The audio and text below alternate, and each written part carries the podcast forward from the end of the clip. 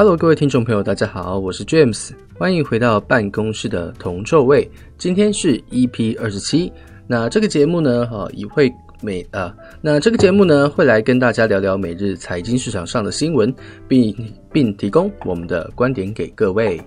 好，那时光呵 要来又要讲时光飞逝啊，时间过很快啊，一下子又来到了这个呃礼拜五啊，这个真的有在认真工作的话，时间真的是咻一下就过去了哦。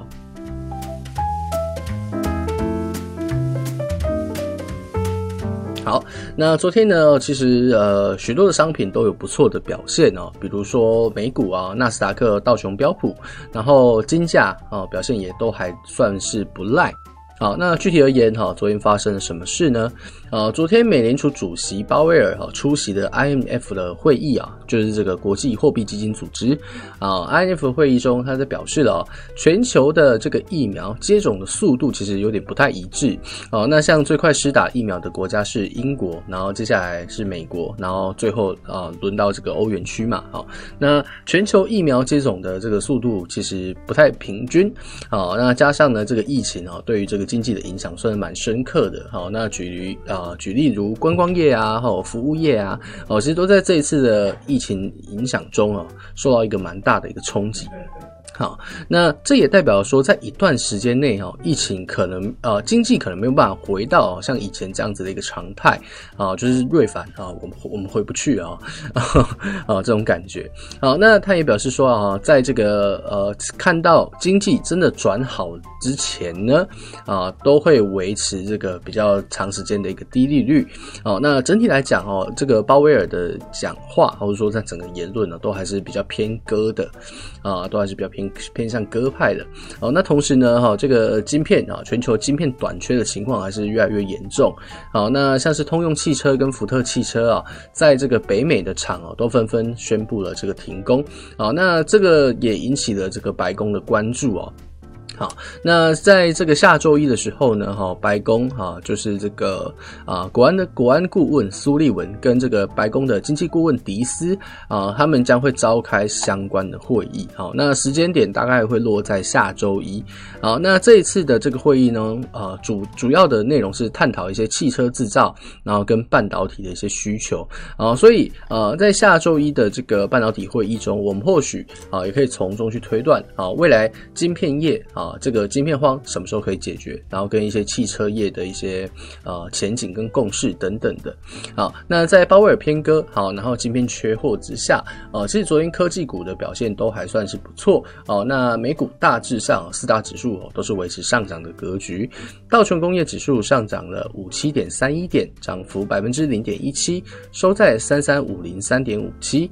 好，那标普五百啊，则是上涨了十七点二二，涨幅在零点啊百分之。零点四二，收在四零九七点一七啊，这是持续的刷新了这个历史的高点。纳斯达克指数则是上涨了一百四十点四七点，那涨幅呢百分之一点零三啊，收在一三八二九点三一啊。费半啊上涨了三十四点八啊，那涨幅呢啊将近百分之一点零七，收在三三零一点二六啊。四大指数表现都还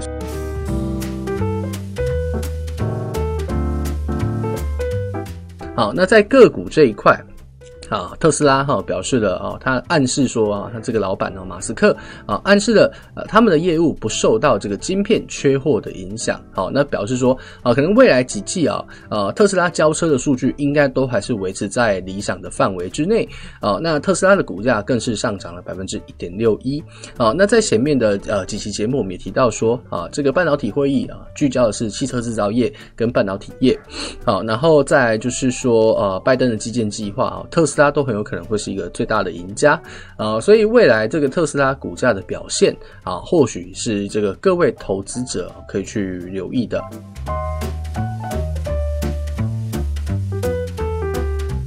好，那在有一间新创公司哦，啊，它是专门做这个植物肉的，好，叫做 Impossible Food，啊，Impossible Food，啊，那这个 Impossible Food 它的据点呢，从先前的这个一百五十家，啊，然后快速的啊扩展了，啊，扩展到了两万家左右，哦，那再来就是说，呃，这次这次这一次疫情中，哈，有一个啊，有一个东西哈，特别的啊，特别受大家青睐，好，就是所谓的速食产业啊，比如说麦当劳啦、汉堡王啦，啊，在这一次。疫情中的影响是比较少，啊，因为像是国外的速食店，它很多都有一类似于得来速的一个服务。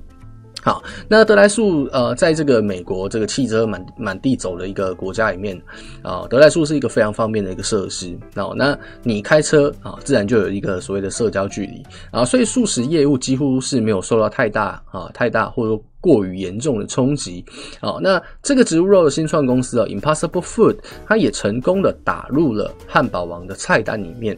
哦，那说到汉堡王，汉堡王可以说是我个人算是蛮喜欢吃的一间素食餐厅哦。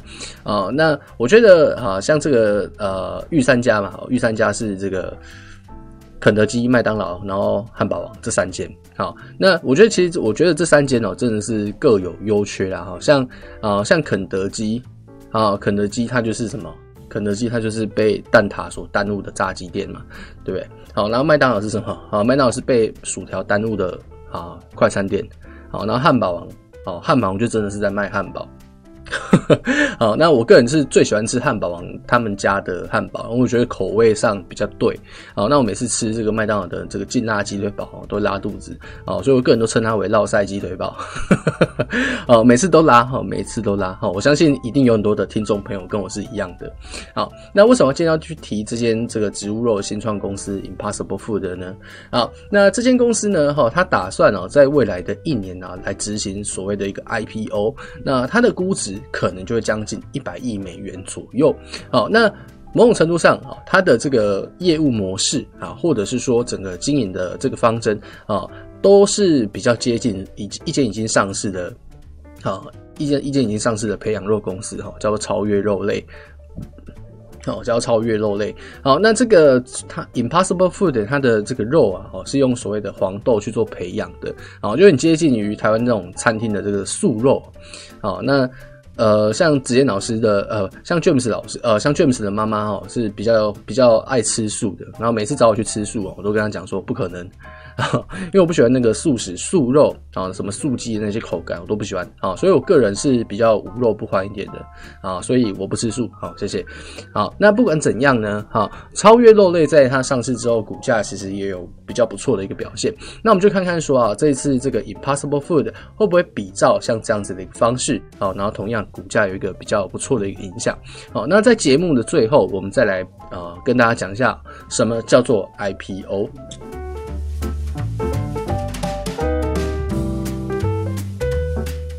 好，那科技股方面啊，昨天表现非常的不错。好，受到这个晶片缺货的影响啊，未来几间啊，未来的这个晶片业啊，其实表现都还算不错。好，像昨天的台积电的 ADR 啊，表现就非常的亮眼。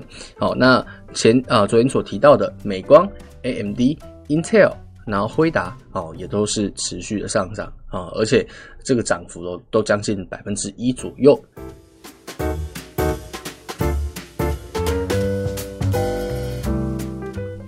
好，那贵金属跟大宗商品方面呢？哈，这个先来讲讲原油。好，原油的基本面还是维持一个比较呃多空交杂的一个现象。好，那为什么是多空交杂呢？我们先讲需求面。好，需求面的部分啊，AZ 的疫苗哈，就阿斯利康的疫苗啊，AZ 疫苗啊，在欧洲受到了这个大众的一个质疑或公卫部门的质疑啊。那西班牙跟意大利呢，也表示说啊，可能会暂时限制 AZ 疫苗的施打接种。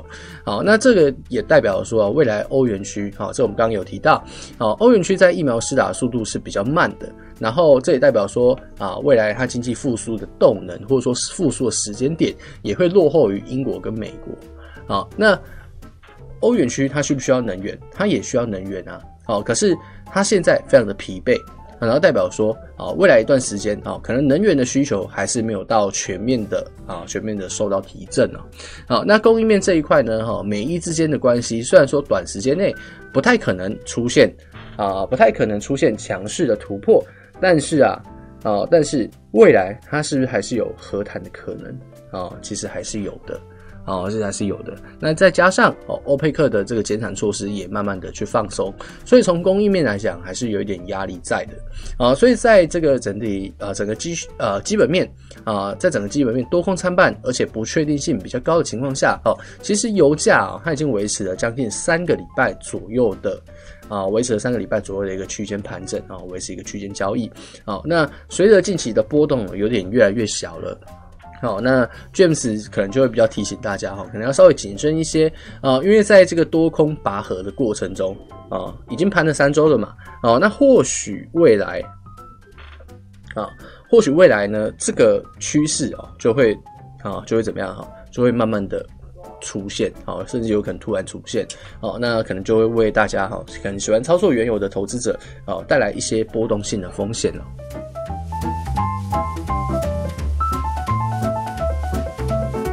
好，那最后来补充黄金的部分。好，那我们刚提到，呃，这个美联储主席哈鲍威尔的言论哦是比较偏向鸽派的。哦，那这代表说啊，可能在短期之内啊，这个政府的支出扩大了嘛，钱太多，过多的钱哈追逐啊，过多的钱追逐过少的商品，好，那可能会导致比较快速的一个通货膨胀。啊，可是美联储他也讲啊。啊，短期之内如果通胀快速的飙升，啊，它其实不会过多的去在意。好，那是代表说，啊，在短期之内，哈，短期内，哈，通胀快速上升，那加再加上，啊，这个利率又比较偏低的情况下，哦，其实对金价来讲都是一个比较好的上升背景。啊，因为毕竟黄金是属于一个。啊，黄金属于一个抗通胀的一个商品哦，所以说如果通胀快速飙升啊，其实都会为投资者带来一个啊买入黄金一个很好的一个理由。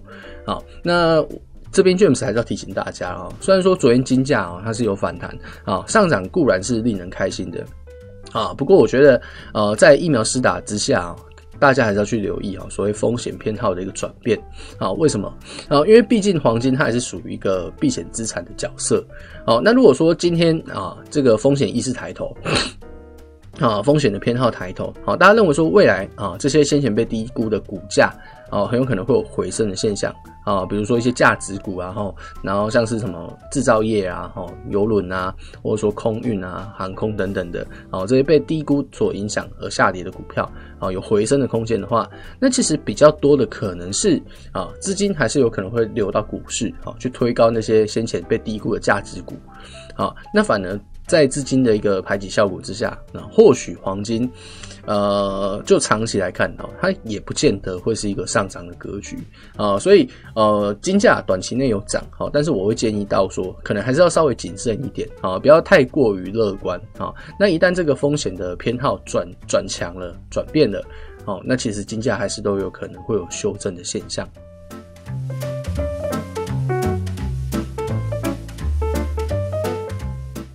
那接下来呢，哈，我们就来聊聊 IPO 哈。好，那 IPO 是什么？呃，其实 IPO 叫做这个啊，首次公开发行股票啊，首次公开发行股票。那什么叫首次公开发行股票呢？好，我们要知道说啊，公司它可以分成啊私人公司，然后可以分成是啊公开上市的公司。好，要先知道有这种两种差别。那什么叫私人公司呢？啊，私人公司就比如说是啊，你可能自己去开了一间公司，好，那可能受制于规模不是太大。啊，规模不是太大，然后你就是中小企业嘛，然后这样慢慢做，慢慢做，慢慢做。好，那这个这些都属于私人公司。好，那私人公司有没有股份？好，私人公司也是有股份。好，那这个股份就是依照所谓的一个出资额。好，你在资本额啊，我出资的这个。资金在资本额里面的比例这样去分，好，那每一间的公司的规定可能都不同，好，或者说认股的方式不同，好，那总而言之呢，哈，私人公司大部分的一个股票，啊，或者说它的股权，啊，可能是掌握在特定的股东，啊，或是一些创投，啊，天使投资人的手上。好，那公开啊，公开上市的公司就不同了。好，公开上市的公司啊，其实就是举凡啊，你平常会听到一些大企业啊，比如统一啊，啊，然后比如啊，比如什么哈，比如台积电啊，这些都算是公开上市的股票啊。总而言之，你可以在台股里面找到的公司啊，台股的股票市场里面找到的公司，通通都算是公开市场啊公开上市的公司。好，那这代表什么？代表说它的股权是比较分散的，哦，它的股权是比较分散的，啊，像我们这样子的死老百姓，啊，也可以参与到这个股市的交易，啊，那当然公开上市跟私人公司之间呢，它是有好有坏，哈，上不上市之间有好有坏，好，那接下来我们就来讲一下哈，IPO 到底在干嘛？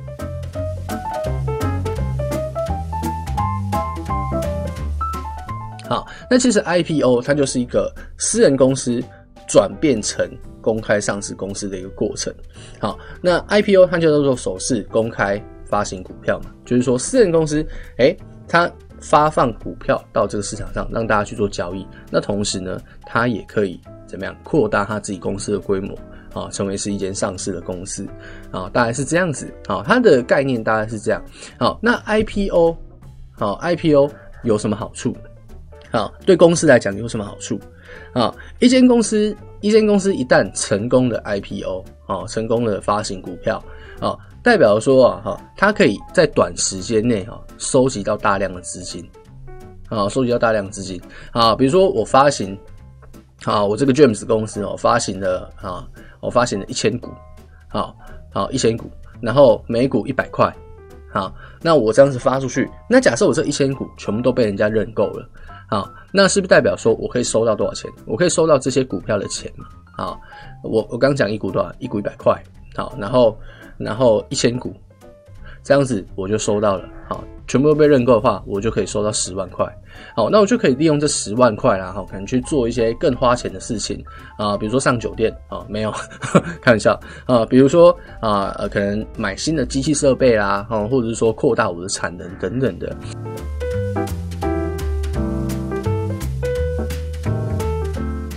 啊，所以说 IPO 对于公司的好处是什么？啊，它可以筹资，啊，它可以筹资，然后去做啊，比如说更长远的规划，啊，或者说做一些啊有利于未来公司经营的事情，啊，那所以说 IPO 除了啊可以提升未来企业的这个销售额跟盈利以外，它可以干嘛？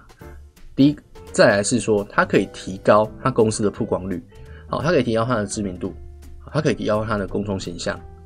好，那比如说统一，大家就都知道嘛，对不对？好，统一 Seven Eleven 哈，就是说啊，这个店员都是怎么样？啊，都像这个千手观音，啊，像 James 以前也有在统一里面打，在在这个统一超商打工过。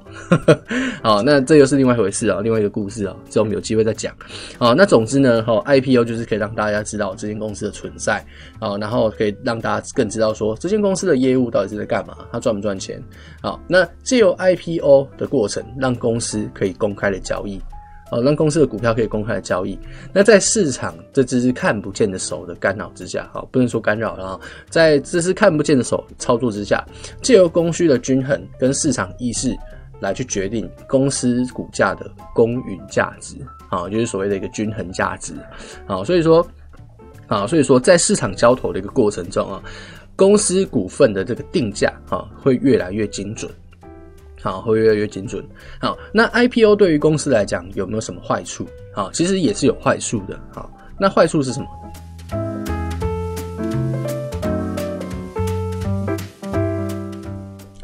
当私人公司变成这个呃公开上市的公司之后，它就会受到一些监管嘛。哦，我们都我们都知道说，如果你有去考过普业，你有去考过高业，好，其实都会读到相关的规定。好，那就算没你没有来考，你没有去考，你也会知道哈。你来这边听，你也会知道了哈。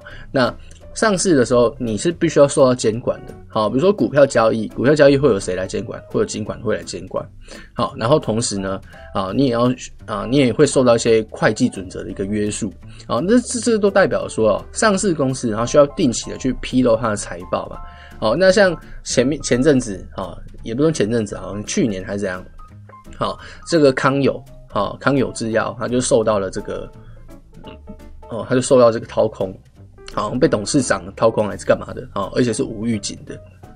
好，那如果他财报交不出来，哎、这间公司啊、可能就要面临这个限制交易啊，或者说被打入这个全额交割股的一个局面。啊，这个对股价来讲都不是一件很好的消息。好，那像康友哦，康友制药在台湾已经算是相对老牌了吧？因为毕竟你也会经常看到他们家的产品，或听到他们家的广告啊，所以很多很多人都认为说，像这样的公司不太可能会倒。哦，但其实都不一定啊，还是有一些人为的道德风险等等的，啊，所以并不是说啊，这间股公司老牌它一定值得投资。好，那前阵子我们也提到说，哈，有一些啊，有一些公司如果它没有办法去符合时代的发展，好，就算它是一个稳定的股票，啊，它还是有可能会面临倒闭的风险。好，所以不是公司大就一定不会倒，啊，不是公司大就一定不会倒。好，那在这个好，我们拉回到正题。啊，在这个呃上市公司，它会受到会计啊、税务跟盈盈利啊，然后财务资料的一个披露的规定之下，好，那这些资讯它在市场上是完全公开，好，是完全知道的，好，你只要去查，你就一定查到确切的数字，好，那这些资料同时你看得到，好，他这间公司的竞争对手看不看得到，也一定看得到，好，就像可口可乐，啊，可口可乐看得到。它的竞争对手百事可乐，哎、你上一季可乐卖的怎么样啦？哦，然后你上一季的成本是多少？这些都会都会让啊，都会让你的竞争竞争对手给给诶给知悉给了解嘛，对不对？啊，所以说啊，某种某种程度上啊，你除了受到会计准则、你受到财务规则的一个规定以外，你也会增加你竞争对手，你也会你也会让你的这个利基，或者说让你的利多，让你的这个竞争对手给知道。好，然后再来就是会计啊，然后会计要钱嘛，然后做财务报表也要钱嘛，好，所以某种程度上，IPO 也会对公司去造成一些成本啊。好，那 IPO 好，IPO 之后，好，股价就一定会涨吗？好，其实也不一定。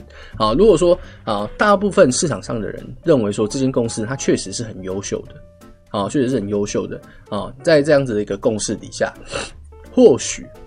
啊，IPO 之下股价会涨。啊，可是如果市场上大部分的人不认为说这间公司的股价会涨，啊，那反而是认为说啊，可能就是一个昙花一现啊等等的，那是不是啊？是不是有可能导致说啊 IPO 之后股价反而是下跌的？哦，其实还是有啊，所以 IPO 啊，在企业 IPO 之前。啊，也必须要去仔细的去考虑说，啊，它上市之后的一个风险跟成本，啊，这都是他必须去思考的一件事情。好，那讲那么多啊，到底 IPO，好，到底 IPO 对公司来讲是好还是不好？啊，其实是比较。这这件事情是比较中立的啊、哦，企业本身就一定要去思考过嘛，好、哦，要权衡利弊之后，你才可以去做出决定。好、哦，那台湾有没有什么公司，好、哦，它是可能符合上市的门槛，好、哦，可能资本额到达一定的一个程度，啊、哦，它符合上市的门槛，但是不愿意上市的，啊、哦，其实是有的，啊、哦，其实是有的。那为什么会有公司不想要 IPO 呢？哦，很有可能是他本身自己就非常的赚钱，哦，然后他也不需要借钱来举债，也不需要借钱来扩大他的营业规模，因为他已经很够赚钱了。哦，那也有可能是说，啊，第一个，啊，我 IPO 之后，我是不是要面，我是不是每年都要开股东大会？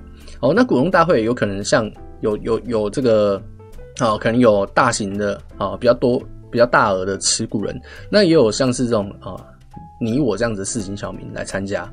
好，那。股东多了，意见就会多，意见多了，它就影响到这这这间公司啊，或者说这个企业的一个经营理念，啊，那理念就会受到影响啊。那有的这个创办人，他可能不希望自己啊想要做的事情被他人干扰，或者说他不想要被牵制、被干预，所以有的人他就干脆，我公司很赚钱，然后我不想要被人家干预，我就不上市啊，所以也是有的。好，那像台湾比较有名。好，然后没有上市的一些私人公司，好，其实大概有两间是大家比较知道的，啊，一个是这个益美，好，益美大家应该都听过，啊，我最喜欢吃的是这个 他们家的冰淇淋，还有他们家的这个豆浆。好，义美集团你没吃过，应该也都听过了啊。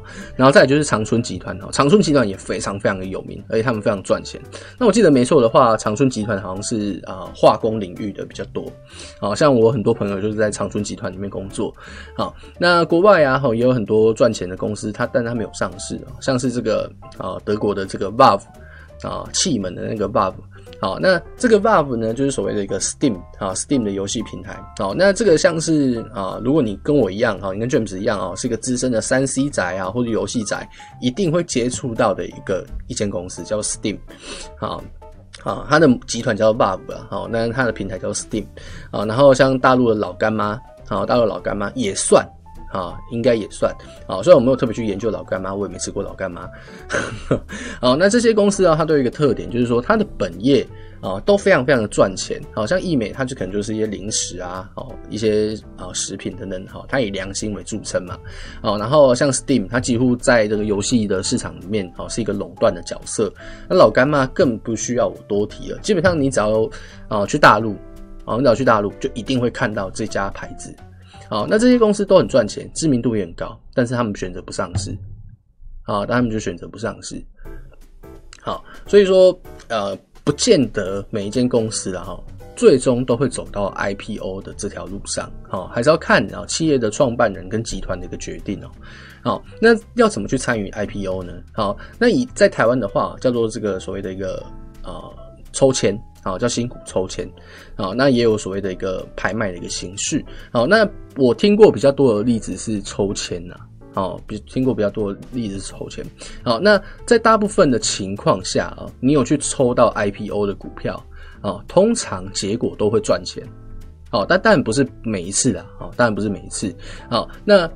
大家都知道说啊，IPO 这么赚啊，所以说啊，参与这个抽签的人多不多？肯定是很多啊，所以很大的一个问题，并不是说啊，他会不会赚钱，而是很多的投资者或者说市场的参与者啊，抽不到这个签啊，或者是说根本就轮不到他。好，那这边我们就来探讨啊，为什么 IPO 大部分的情况是赚的？啊，为什么大部分的情况是赚的？啊，这个。跟这个市场的风气有关呐，哈。那一间公司它在 IPO 之前，它就会放出大量的消息，然后媒体哈、报章杂志也会开始去报道这间公司，好，那更别讲那些投信投顾，啊，那都会对这间公司的股价去做一个炒作。他说啊，这间公司有多屌，有多屌，哦，他妈的，他上一季赚赚可能赚了多少钱，哦，他然后他的产品在市场有多么垄断，哦，大家都要买他的货，啊，之类这样子的一个消息，好，然后加上他也会去美化他的财报。好，美化他财务的一个表现，好，好像讲了说这间公司哦，上市就必赚了，哦，上市就必赚，不买就是白痴，啊，这种感觉，好，也是在这样子的一个呃市场的风气底下，好，大部分的情况下，你有抽到 IPO，几乎都会赚钱，啊，几乎都会赚钱，好，但是问题就像我刚刚所说的，不见得抽得到。啊，不见得抽得到啊。那当然，如果你有打算啊，或者说你很喜欢抽这个 IPO 的话，也可以去试试看啊。我觉得都 OK。好，就当做是增加你对于这个啊金融市场的敏锐度跟参与度，我觉得都不错啊。因为你啊，就是你有去做尝试的话，哦，有去做尝试的话，其实都还不错了哈。好，那今天 IPO 啊 IPO 的这个议题，我们就先暂时跟大家分享到这边。好，那记得哈 IPO 啊，对公司来讲不见得有利。啊，不见得有利，哈，这就是必须要去权衡的一件事。好，那如果说你有打算呢去参与公司的 IPO 的话，哦，最好还是在视线哦，对你要你要买进的这支 IPO，或者你要抽的这间公司的背景，哦，甚至它财务状况有所了有所了解，好，因为毕竟呢，哈，知己知彼，好，百战百胜。好，那今天的时间也差不多了哈，办公室的同座位就先跟大家分享到这边。我是主持人 James，如果你喜欢我们的内容，请把我们的节目啊分享给你身边的亲朋好友。那如果有想问的问题，也可以到脸书直接私讯群富方舟。同时呢，YouTube 上啊也可以搜寻“办公室很臭”这个频道来观看我们的影片。那观看的同时，不要忘记按赞、订阅、小铃铛。那我们就下期再见，大家拜拜。